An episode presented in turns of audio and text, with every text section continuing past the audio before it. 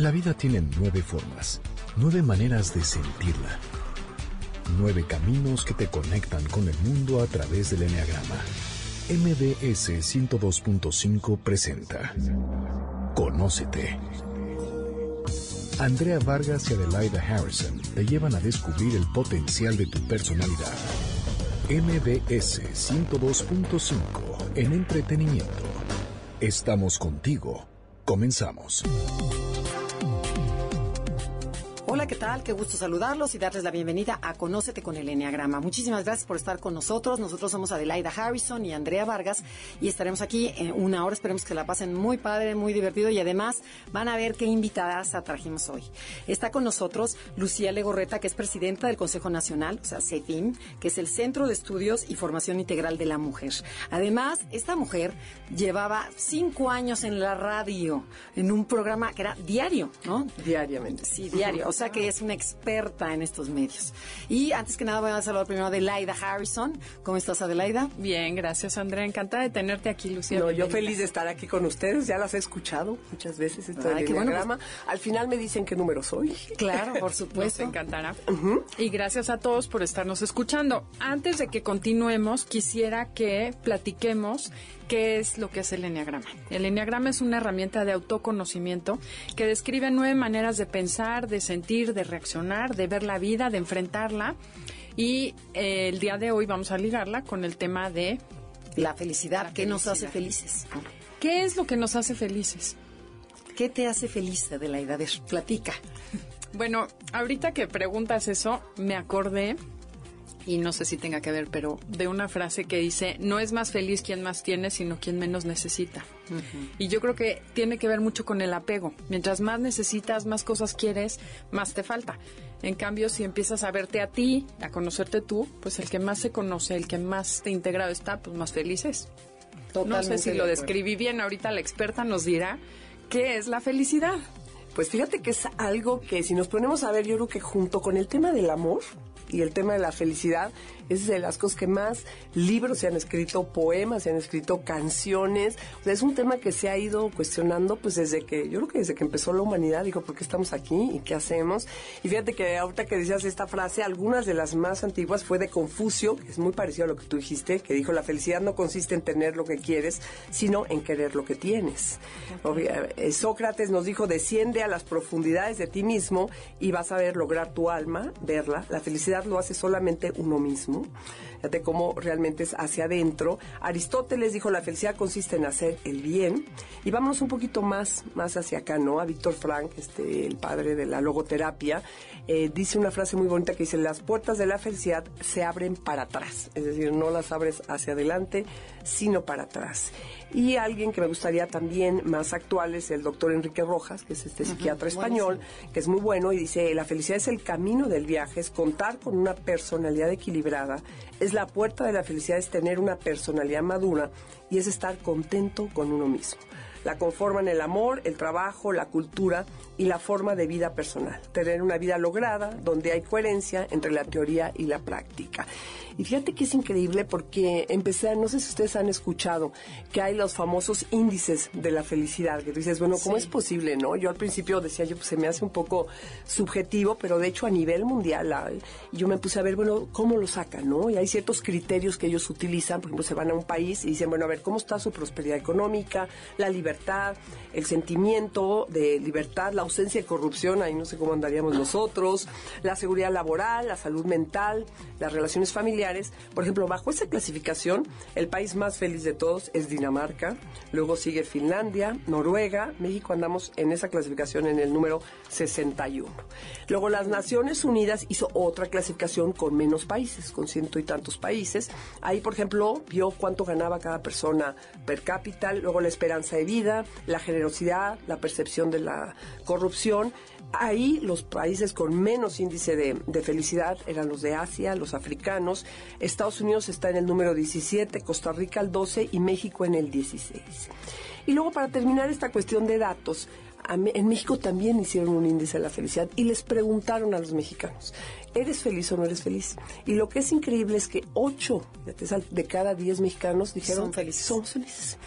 Ahora, yo me interesó este tema porque dije, bueno, hasta cierto punto esto puede ser muy subjetivo, ¿no? Igual como digo, al mexicano igual le preguntaron saliendo de un partido de fútbol, ya habían ganado las Chivas o la América y dijo que estaría feliz o al que no. Entonces, ahí es donde me empecé a meter un poco más al tema y me di cuenta que hay muchos estudios, que son los que me encantaría compartir con ustedes y con su público, científicos sobre este tema de la felicidad. Es decir, ya se metieron y la gran diferencia es que lo han comprobado, porque todo esto que dijo Sócrates, Aristóteles, increíblemente, pero sí, sigue teniendo vigencia, pero ahorita está ya comprobado. Pero además, nuestra esencia nacimos para ser felices, o sea, es para buscar el bienestar. El cuerpo, el cuerpo humano está hecho para la felicidad, no para la infelicidad. O sea, ya, ya venimos desde el bebé para ser feliz. Lo que pasa es que el medio ambiente es lo que va atrofiando todo. Sí, Andrea, pero te das cuenta la cantidad de gente que pues, tiene depresiones, que tiene índices de suicidio, que hay delincuencia. Ahora, si nos ponemos a ver, o sea, realmente, yo me puse a ver cuánta gente tiene estas, este tipo de enfermedades, ¿no? O sea, cuestiones, eh, o sea, enfermas, ¿no? Es un 20% de la población. Y entonces, ¿y el otro 80 qué? Porque durante el siglo pasado, todos los años 50, sobre todo por las guerras mundiales, los psicólogos, los científicos se enfocaron a ver cuáles son los aspectos negativos del ser humano. Y trataron la bipolaridad, la depresión, la ansiedad, todos estos trastornos muy con muchísimo éxito, ¿eh? porque realmente casi todas las enfermedades de ahorita pues, son curables. O sea, tú ahorita ya sufres una ansiedad, vas con un médico y te ayuda, una depresión te ayuda. Pero, sin embargo, ¿sí? Eh, después, ya a finales de los 90, por eso digo que esto es algo muy reciente, surge lo que se llama la psicología positiva, que dijeron, bueno, vamos a darle la, la, vuelta a la moneda. No hay que enfocarnos nada más en ese 20% de la población que, está, que tiene problemas, claro que sí. Vamos a ver la parte positiva. Y es cuando dijeron, ¿qué es lo que hace que una persona sean más felices que otras? Pero a ver, Lucía, a mí me gustaría que definieras cuál es la diferencia entre, por ejemplo, la psicología freudiana, o sea, la psicología que todo el mundo conocemos, con la psicología positiva. ¿Cuáles son las características? La gran diferencia de la psicología positiva es que está basada en un método científico. O sea, todo lo que vamos a ver a lo largo de este, de este programa es, tiene evidencia científica. Pero la freudiana no tiene evidencia científica. Pues no sé qué tanta muestra haya tenido. O sea, estadística. Estadística es lo que yo digo. o sea, ya se científica, sino perdón, estadística. O sea, ya, ya este, investigaron a miles y miles de personas de varias edades. Entonces pueden llegar a ciertas conclusiones que dicen, bueno, la mayoría de las gentes les pasa esto. ¿no? Entonces, ahora, ¿cómo se define? Porque eso es lo que es bien difícil. Eh, que ¿Cómo defines tú qué es? Y me gusta mucho porque han utilizado más la palabra, más que felicidad, porque puede ser una palabra más trivial. Como trillada. Sí, bienestar. Dice sentir gozo, estar contento y vivir un estado de bienestar combinado con la sensación de que tu vida es buena, tiene un sentido y vale la pena vivirla. Eso es una persona que tiene bienestar. ¿Y por qué tú dirás, bueno, qué más da, no? Eso sí está comprobadísimo. Las gentes que son más felices son gentes que producen más en su trabajo, son gentes que sus relaciones matrimoniales de pareja duran más, que se ayudan más unos a otros, que tienen más amigos, que viven más que tienen más salud. Es decir, incluso los mismos gobiernos se han dado cuenta, ojo, si yo me enfoco a la parte positiva de las personas, no a la parte negativa, voy a incluso ahorrar mucho más dinero. ¿Cuánto les cuesta a los gobiernos atender a todas las personas que tienen? Entonces, esto ha sido un giro dentro de la psicología y hay que ver pues qué es lo que se ha ido descubriendo. Y cuéntame, por ejemplo, hay estudios sobre el índice de infartos, por así decir. La gente que usa la psicología positiva se ha medido que baja su nivel de infartos, de enfermedades?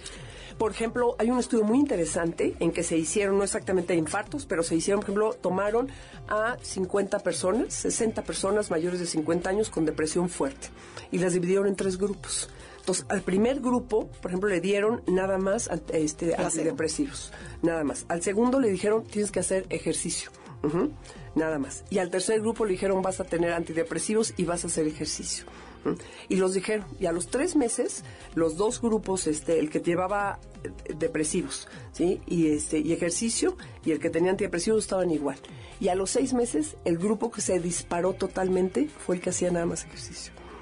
O sea, que no tuvo antidepresivos. Entonces ahí diciendo, como dicen, la mejor medicina muchas veces está en, una mismo. actitud positiva, en un ejercicio físico, más que la medicina. Ok, qué interesante. Tenemos que ir a un corte comercial. Estamos en Conócete con el Enneagrama y el tema de hoy es la psicología positiva y el Enneagrama.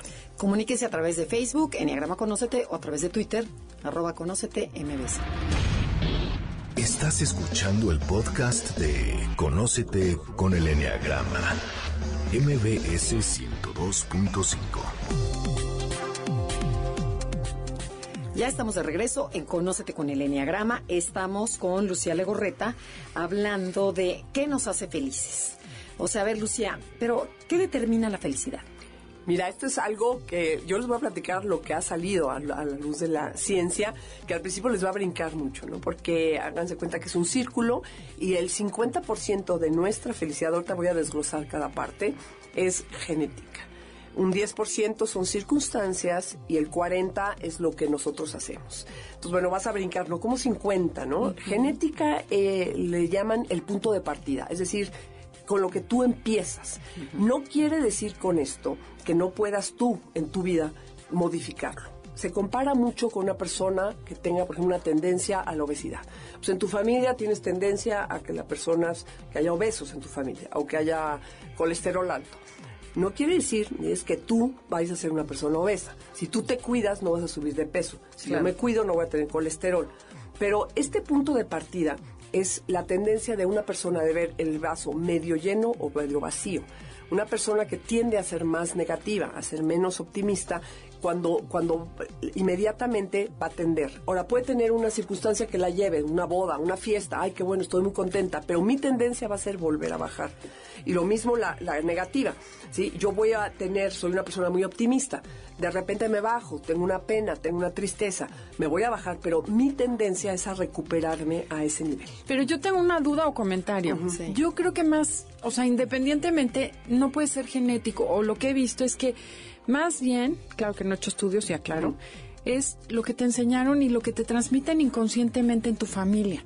Pero o sea, todas las familias tienen no tanto el temperamento, ese sí es hereditario, pero por ejemplo, la creencia en esta familia nadie es feliz. Y no se vale ser feliz. Y creces en un ambiente, desde que naciste llegas a un mundo en donde esa familia decide que, hijo, es que pobres de nosotros, el gobierno abusa de nosotros. Y si tienes dos papás que todo el día están hablando de todas las circunstancias negativas, tu creencia es que así es el mundo. ¿Sabes Entonces, Adelaida, ahí sería la circunstancia. Lo que pero ¿cómo demuestras que es genético? O sea, mi pregunta, mi duda, y siempre me cuestiono, digo, ¿cómo demostraron que fue genético la, la característica o la tendencia a la felicidad o no felicidad? Si, o sea, me- eso no lo entiendo. Las pruebas que se han hecho son en gemelos idénticos, es decir, gemelos que nacen de la misma bolsa. Ajá. Entonces ahí tienes la misma carga genética. Entonces ahí se dan cuenta que o los dos son muy, vamos a llamarlo, muy positivos o los dos son más tendientes a negativos.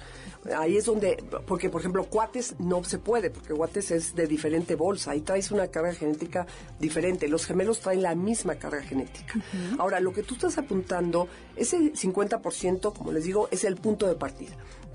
En un 10% circunstancias, que es ahí exactamente lo que tú entra, entra el tipo de familia donde tú naciste, incluso entra, por ejemplo, si tus papás se divorciaron, si tuviste una infancia buena o no tuviste una mala escuela, en las circunstancias entra si tienes dinero, por ejemplo, si no, hay quien piensa los que tienen más dinero son más felices, no, se ha descubierto que, que no necesariamente, eso sí, las personas que tienen un nivel socioeconómico muy bajo, o sea que no tienes ni para comer ni para ni para beber. Si en un momento dado te, te suben ese nivel, por supuesto que vas a ser más feliz. Pero una gente que gana una determinada cantidad y tú Sus le, necesidades le- básicas están cubiertas, están ¿no? cubiertas y tú le doblas el sueldo, te va a decir, uy, ya soy feliz. Le durará dos meses, tres meses. A la larga va, va a llegar, va a seguir su felicidad igual. La parte de la fama, por ejemplo, de la belleza. Hay quien dice es que los que son guapos o los que tienen fama son más felices. Tampoco. En Estados Unidos hicieron todo un estudio los cirujanos plásticos. Dijeron, vamos a ver que la gente que se hace, por ejemplo, una cirugía, al principio sí es más feliz, los primeros meses. Pero después vuelve. Es que es vez. interno, ¿no? Es interno. O sea, vuelves a tu estado, pues no natural, pero a tu estado de vida que estás. Y eso es Yo lo, lo que tú estás planteando a la le llamaría yo más circunstancia. Que viviste en una familia en que tus papás eran muy negativos. Pero qué raro que el 10% te afecte tanto y no te puedas sacar o mover. O Es sea, que eso es lo que es el- No, que- yo, yo estoy de acuerdo. Yo creo que es el temperamento. Hay, te- hay, hay bebés que tienen un temperamento muy fuerte, hay bebés que tienen un temperamento muy bajo. Entonces, de, de ahí Pero el viene. temperamento te determina la felicidad posible que puedes sí, llegar a Sí, tener. sí, es lo que sí. yo estaba diciendo. Ahora, Ok. co- este, siguiendo tu idea, es increíble porque es irónico que queremos cambiar las circunstancias. Es que si yo hubiera ido a otra escuela, ¿no? Si yo hubiera tenido unos papás mejores, si yo no me hubiera divorciado, sería más feliz. Y es irónico porque el ser humano tenemos una capacidad de adaptación increíble. O sea, tú te puedes, ah, fuera de no comer este, y no dormir, te puedes adaptar a otras cosas. claro. Yo hace poco tuve oportunidad de escuchar a, a un joven que tuvo un accidente, que está en silla de ruedas, él no camina, él era médico y hace cuatro años tuvo un accidente. Y él dice ahorita, no es que me gustó lo que me pasó, o sea, yo tuve un accidente y estoy en silla de ruedas, pero les puedo decir que soy una persona feliz. Entonces yo decía, ¿cómo? Qué duro. Dije, es que se adaptó a su circunstancia. Y te digo, no es que quiera que se repita ni lo volvería a vivir, pero él sí supo adaptarse a esa circunstancia. Entonces, fíjate que la parte genética es pues con lo que tú naces, o sea, lo que tienes. Luego la circunstancial es a lo que tú te enfrentas. Pero la cuarta, la cuarta parte, que esa es a la que me gustaría enfocarme, es lo que tú haces para ser feliz. O sea, la actitud que La tomas. actitud que tomas. O sea, cuáles son esas actividades que ellos, los americanos le han llamado actividades intencionales. ¿Sí? ¿Qué puedo hacer yo en mi vida para poder no nada más ser feliz, ser más feliz cada día? O sea, que realmente tener mejor, bien, más bienestar en mi vida y puedo hacer ciertas actividades, que son las que ya van muy concretas, actividades diarias que podemos hacer y que van a ver que ninguna de estas ni cuesta dinero ni nada. Bueno, bueno, y a ver, A ver, platícanos, ¿cuáles? ¿cuáles son estas actividades? Mira, las dividen en, en cuatro, en cuatro grupos, vamos a decirle. La primera de ellas es tener un compromiso en la vida. Es decir, que tú tengas un, que estés involucrada con algo en la vida. O sea, que de veras digas, ¿sabes qué? Me gusta lo que hago. Eh, se ha hecho una, toda una teoría que le llaman, seguramente ustedes la han escuchado, que se llama el famoso fluir, el flow famoso. Y yo les pregunto a ustedes, por ejemplo, o a tu público, ¿qué actividad haces? Que de repente no te das cuenta y pasa el tiempo y ya pasó una hora, ya pasó dos horas. Esto, lo que estamos haciendo ahorita. Exactamente. Nos Bueno, encanta. el. Por ejemplo, hay, hay personas que dicen hacer deporte, eh, otras personas Escribir, pintar, escribir, leer. Esas actividades son las que fluyen en tu vida. No digo que tengamos que hacer todo el tiempo estas actividades porque el, el tráfico no fluye, ¿verdad? No, lo que yo te quisiera decir, comentar de lo poco que sé, porque aclaro que no sé, para mí eso es estar en esencia. Cuando logras Claro. entrar a tu esencia, estás fluyendo y estás en ese momento conectada con tu esencia, fluyes.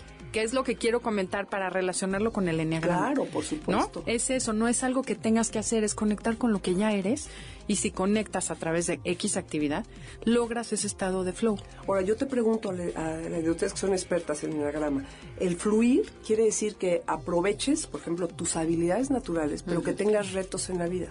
Hay personas que tienen muchas habilidades, pero nunca Pero te no plantean reto. retos.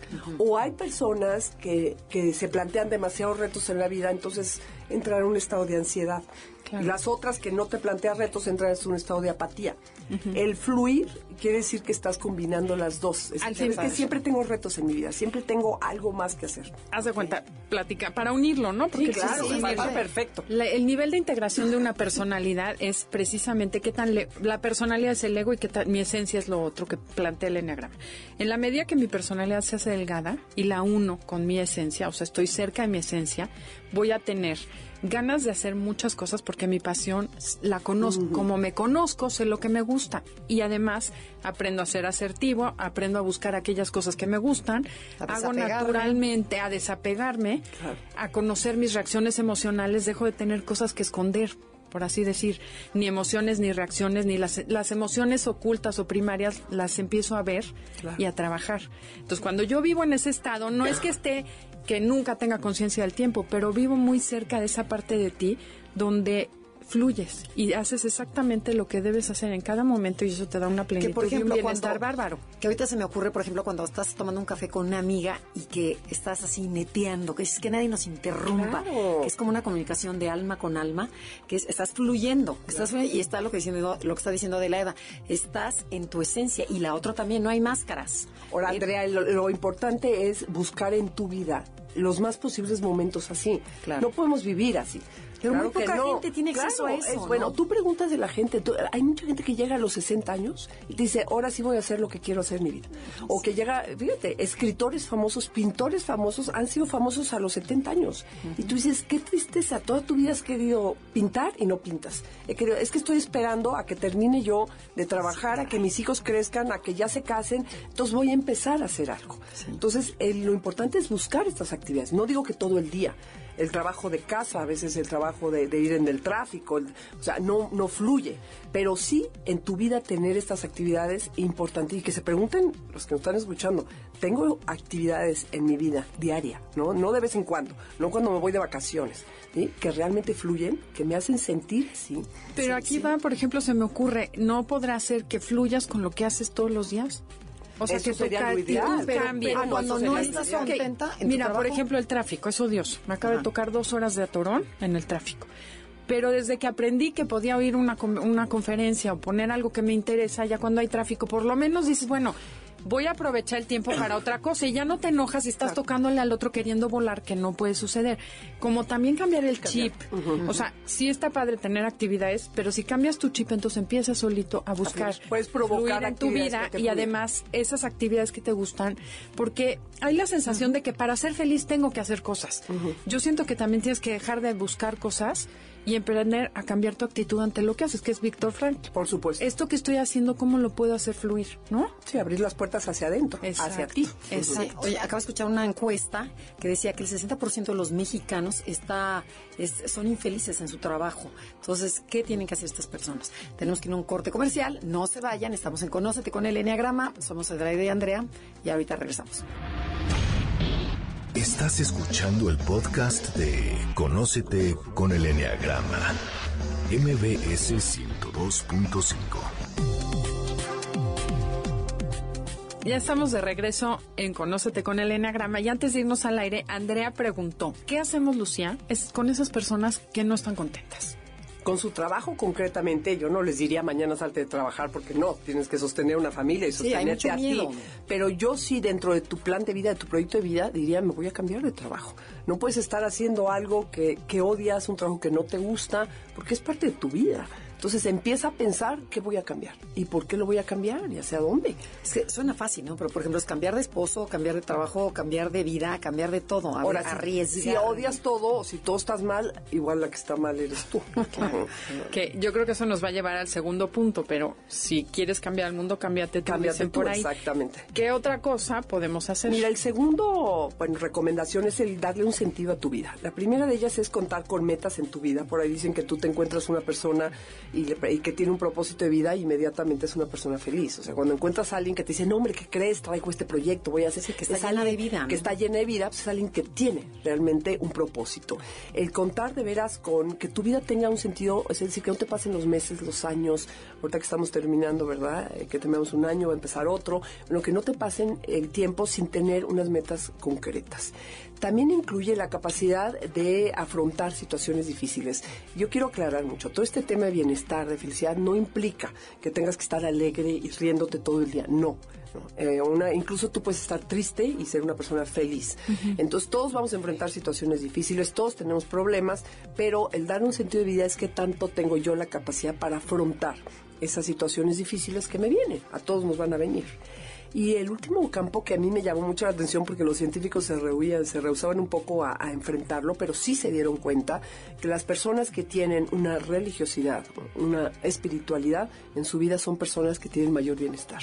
Es decir, que le dan un sentido de trascendencia en su vida, que tienen una misión, que tienen fe en algo, o sea, que tienen una religión. Son personas que necesariamente van a, van a tener una vida más tranquila que las que no lo tienen. No es regla general, no quiero hacer esto, pero son hallazgos que, que- que han encontrado. Yo creo que es importante aquí hacer la distinción entre religión y espiritualidad. Exacto. Porque mucha gente confunde y la espiritualidad es simplemente conectar con esa parte del ser humano que es espíritu. Y darle una trascendencia Que para a tu vida. nosotros es la esencia.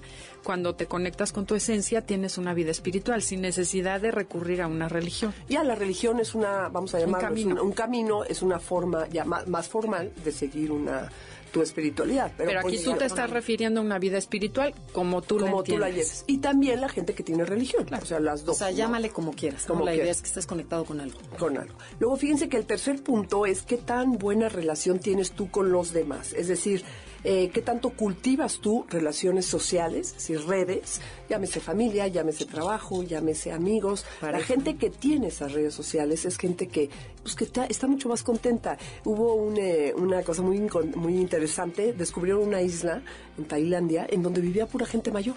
O sea, pero de 100 años para arriba, ¿no? Entonces fueron a hacer un documental y dijeron, ¿por qué no? Porque la gente mayor vive en esta isla.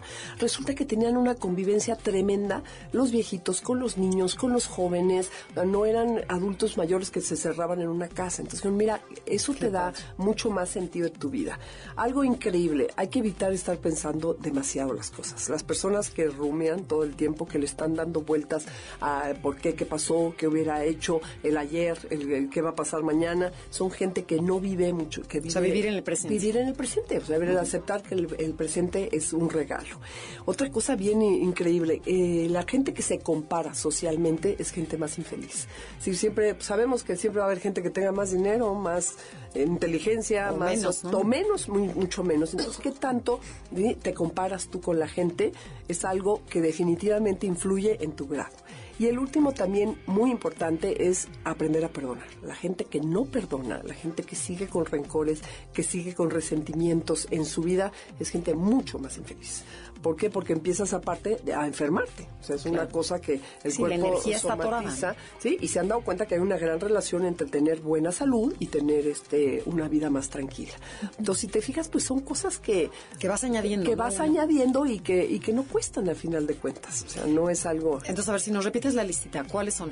entonces, eh, decíamos, el compromiso es lo, lo que fluye tu vida. En el sentido de vida es contar con metas en la vida, que tu vida tenga un propósito, Ok. qué tanta capacidad tienes de afrontar las situaciones negativas y tener una religión o espiritualidad, más bien espiritualidad. En la relación con los otros es cultivar redes sociales, es evitar pensar demasiado, no te compares socialmente y saber perdonar.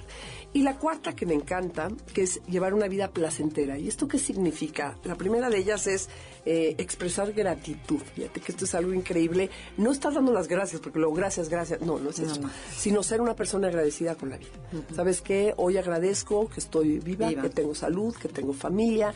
Es decir, realmente agradezco a los demás. Y esto es algo que no nada más pensarlo, ¿eh? sino también decirlo.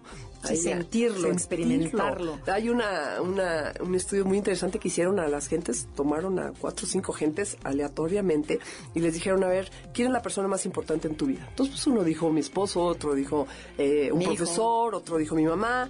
Entonces dijeron, escríbele una carta. Entonces todos se subieron a escribir la carta, ¿no? Ahí ya sintieron ellos una, muy, muy- o sea, se relajaron, se sintieron más contentos.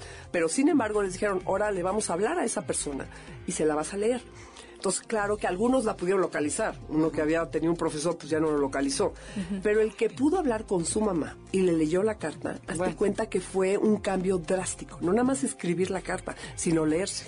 Lloraba él, lloraba la mamá. Entonces, ahí te das cuenta cuántas veces no agradecemos cosas. Como que das cosas por, Por hecho, hecho. y no las dices. O sea, no la- entonces, aquí sí expresar gratitud es bien importante. Yo me acuerdo que en una clase este, nos hizo la maestra escribir una carta a la pareja y darle las gracias del tiempo que llevabas con esa pareja. Decías, ¡ay, qué pena! O sea, como que uno dice, sí, pues yo le digo que lo quiero, y le- pero todo se escribió y la mandaron por correo. Entonces, al llegar, bueno, correo en esa época no había todavía mails y nada de esas cosas.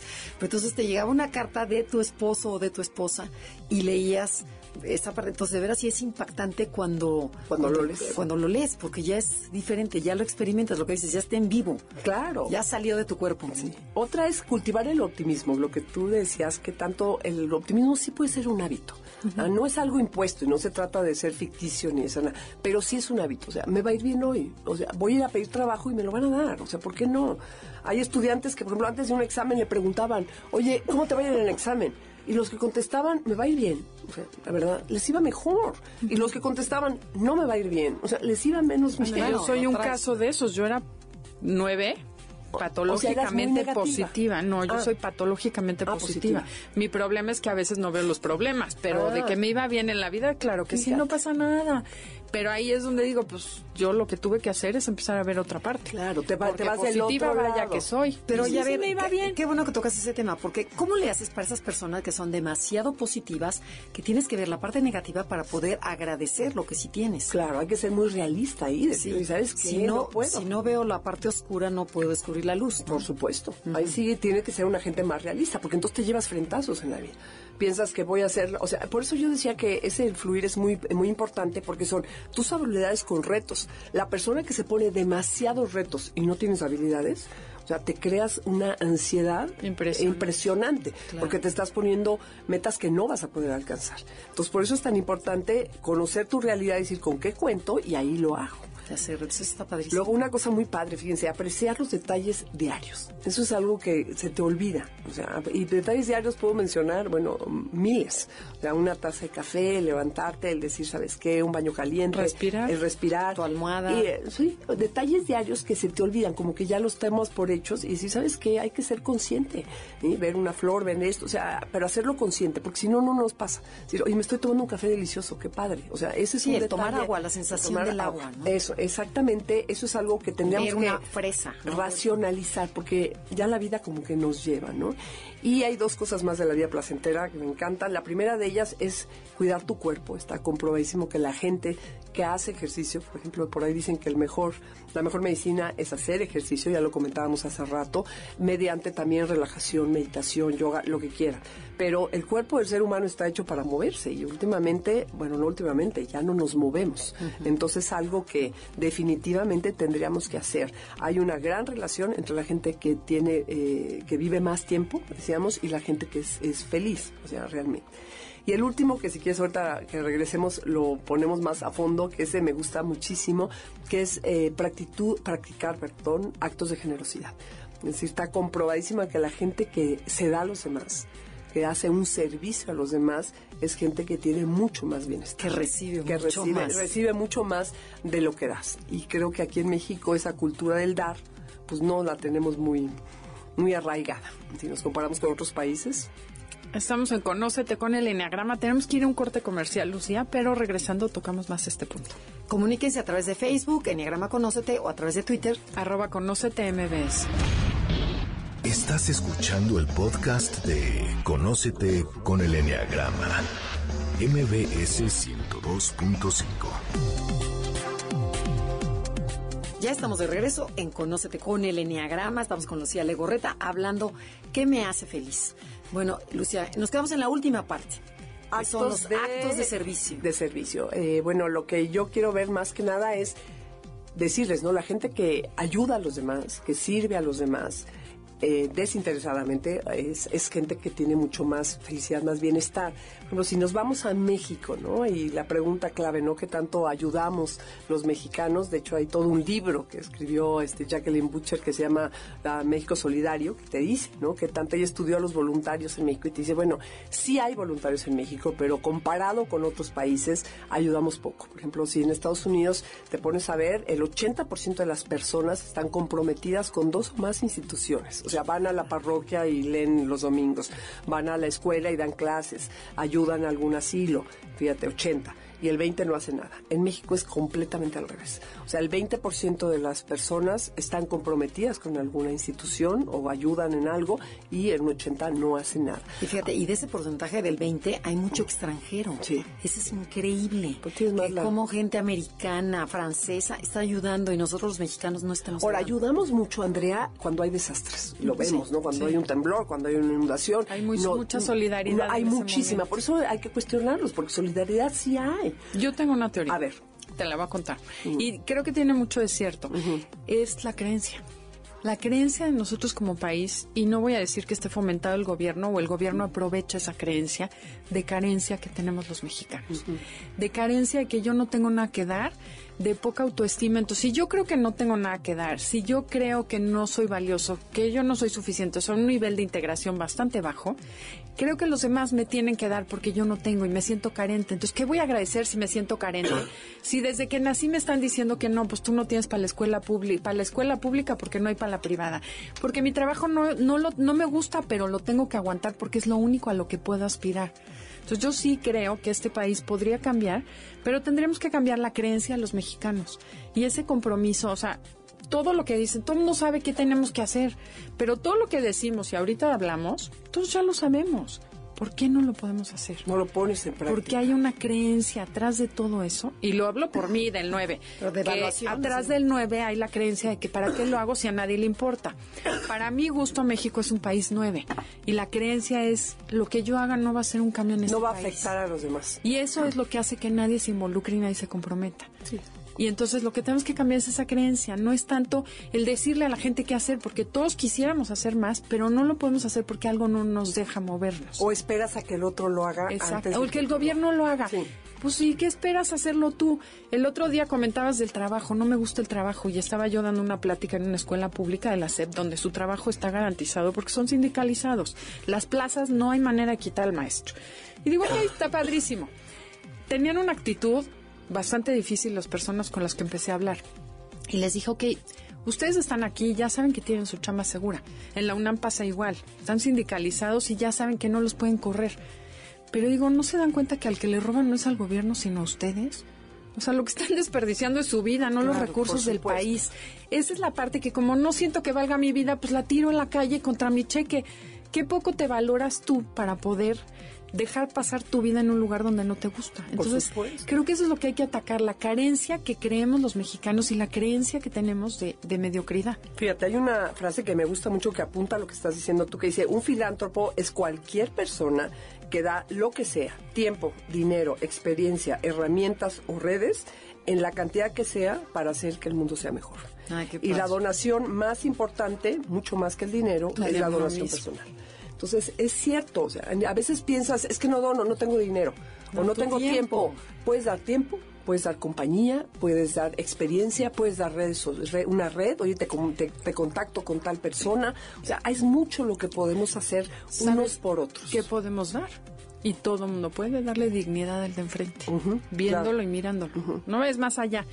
Dignificar a los demás, pero vuelvo a lo mismo. Si tú no te dignificas, no puedes dignificar al otro. Ahora, yo invitaría a que cada uno empecemos, porque si te esperas a que el otro empiece o piensas que no va, que lo tuyo no va a servir, pues hay que empezar, hay que dar el primer paso cada quien. Y hazlo también desde un punto de vista egoísta. Ahorita tú lo dijiste muy bien, Andrea, recibes mucho más de lo que das. O sea, usted traten de ayudar a alguna institución, a quien sea. La que siente más feliz es la, que, da. siente. Ahora también es increíble, el mexicano, fíjense, porque en estadísticas eh, también, ahí también no, no, no somos tampoco, no valoramos al mexicano.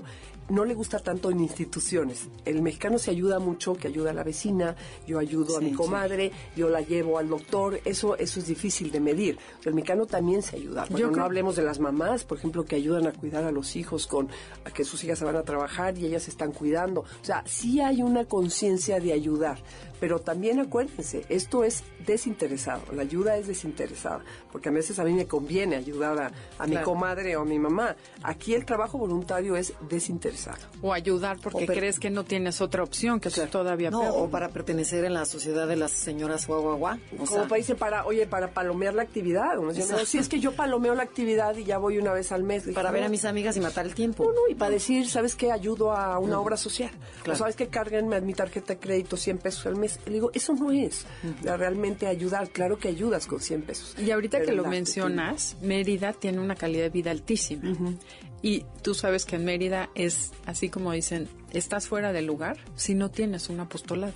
Fíjate. Y si no ayudas Ay, qué en padre. alguna obra, o sea, ahí sí es como a cuál va- a, a dónde ayudas, a qué ¿Cómo institución. te llamas en cada Exacto, y si no, no perteneces a la sociedad, o sea, punto. Ahí Es- todo mundo ayuda y al contrario de otros de aquí de México, ¿verdad? Que somos bastante Muy egoístas y el tiempo y el tráfico y lo acomodamos. Pues mira, yo después de platicar todo esto, como ven, pues todo lo que hemos dicho realmente pues no, no, es algo que podemos hacer todos nosotros, que no cuesta dinero, que está a nuestro alcance y que cada vez tengamos la edad que tenemos, puedes, puedes mejorar. O sea, eso es a lo que voy, porque a veces digas, ya tengo 50, ya tengo 60, ya. Ya, mis hijos se casaron o Sí, ya. ¿yo qué puedo dar, ¿Yo no? qué puedo dar? No, hombre, puedes dar muchísimo. much- Y también mejorar tu vida. Piensa en cosas que no has hecho en tu vida que te gusta hacer. Hay que dirigirse hacia ahí. Oye, yo es chistoso, te voy a contar la historia de una maestra que tuve yo en, prim- en secundaria de matemáticas, Nancy Colome. Ella era viuda. ¿Cómo te acuerdas? Claro, porque era un ejemplo. Era viuda. Llevaba a su hijo a la universidad. Dijo, "Ay, yo siempre quise estudiar matemáticas. Dijo, pues me voy a meter, ¿por qué no? Y empezó a estudiar matemáticas. Y ella fue mi maestra en la, en la Universidad de Matemáticas y era jefa del departamento de matemáticas. Y empezó a estudiar matemáticas cuando ya era viuda y tenía un hijo en la universidad. Entonces, eso que dices, nunca es tarde para cambiar tu vida. Ella es un claro ejemplo de que puedes cambiar tu vida a la edad Claro. que sea. Salirte de tu zona de confort, ¿no? Que es lo que nos da mucha Y aparte. ¿sabes qué? Que ahorita está, vamos a vivir más tiempo. O sea, ya antes, la- antes ya eras viejo a los 60, ahorita al contrario, vas a la gente, el promedio de edad está subiendo. Entonces sí tenemos que tener un, un proyecto de vida muy claro. ¿Cómo está mi vida ahorita? ¿Cómo me siento? ¿Qué cosas tengo que cambiar? Y ponerte propósitos y metas muy concretas, porque si no, realmente te pasan de veras los días, los meses, los años y ya no haces nada. Y está en tus manos, porque por más que te digan tus hijos, tu marido, ay, ponte, ponte a trabajar, vete a dar clases, estudia. Si no lo quieres hacer tú, no lo vas a Y es hacer que mucha gente te nunca. dice, pero ¿cómo? ¿Por dónde? O sea, hay como una desmotivación, o sea, una falta Sí, de... hay apatía. Una, sí, una apatía enorme en el país, ¿no? Yo creo, y en las familias, o en las mujeres, que podemos hacer mucho y que somos el elemento principal de la familia. Pues yo me iría a lo que ustedes promueven que todas las, cada semana, Andrea, que es el enneagrama, que es conocerte a ti misma. O sea, en el momento que tú te conoces, entonces, bueno, ahí sé cuáles son mis fortalezas, cuáles son mis debilidades y qué es lo que me gusta hacer. Entonces, a partir de ahí, eso es donde vas a, vas a trazar. Pero si no trazas nada, si no tienes en tu vida ninguna meta, pues te van a seguir, vas a seguir igual. Sí. Y tampoco, si no te conoces, no lo puedes hacer. Y otra cosa que se me ocurre que pueden hacer todas las mamás que nos están escuchando y papás es empezar a ayudar a sus hijos, porque ok, si ellos creen que ya no van a hacer nada, está bien. A sus hijos ayudarlos a ver para qué son buenos y a encontrar las habilidades que tienen los hijos para que desde ahí hagan mejor país, un mejor Por país, supuesto. una mejor persona. No, y aprender a que se conozcan ellos. Ajá. Y fíjate que hay una frase muy bonita que me gustaría este, tener con esta que dijo Martin Luther King, que dice, nos inclinamos a juzgar el éxito más por el índice de nuestro salario o por el tamaño de nuestros automóviles que por la calidad de nuestro servicio y su relación con la humanidad. Ay. O sea, a fin de cuentas, lo que va a valer en tu vida pues es que tan bien te relacionaste con, con los demás. Claro, internamente es lo que se queda. ¿no? Sí, no te vas a llevar nada.